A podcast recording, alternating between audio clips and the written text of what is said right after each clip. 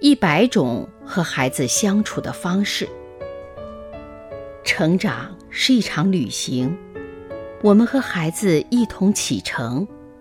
大家好，我是王宇。世上最幸运的人，这是一个贫寒的家庭，一家人相依为命。爸爸辛辛苦苦工作养活一家子，儿子也知道生活的艰辛，一直都很懂事。一天，儿子闷闷不乐，显得心事重重。父亲看在眼里，问儿子怎么回事儿。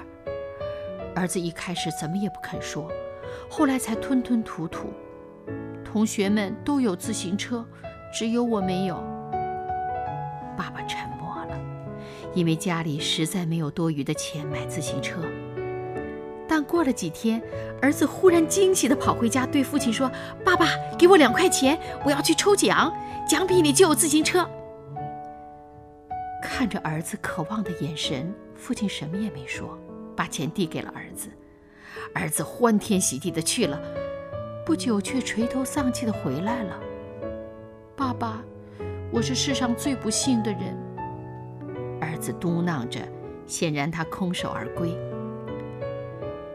第二天，父亲让儿子再去试一次运气。这回大喜来临，儿子一蹦一跳地跑回家，对父亲说：“我中了，我中到自行车了，我是世上最幸运的人。”若干年后，儿子事业有成，住上了大房子，也买了好车，但那辆自行车他一直保存着。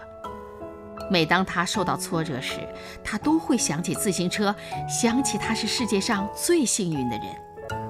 而那位父亲呢，一直保守着一个秘密。父亲临终前把儿子叫到床边说：“，你知道那辆自行车是怎么来的吗？”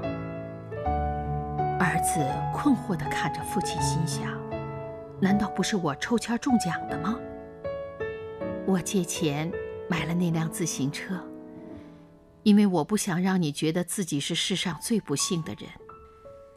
孩子，世界上没有不幸的人，只有自甘放弃的人。儿子泪如雨下，他的确是世界上最幸运的人，但不是因为有那台自行车，而是因为有这样一位。懂得如何给孩子激励的父亲。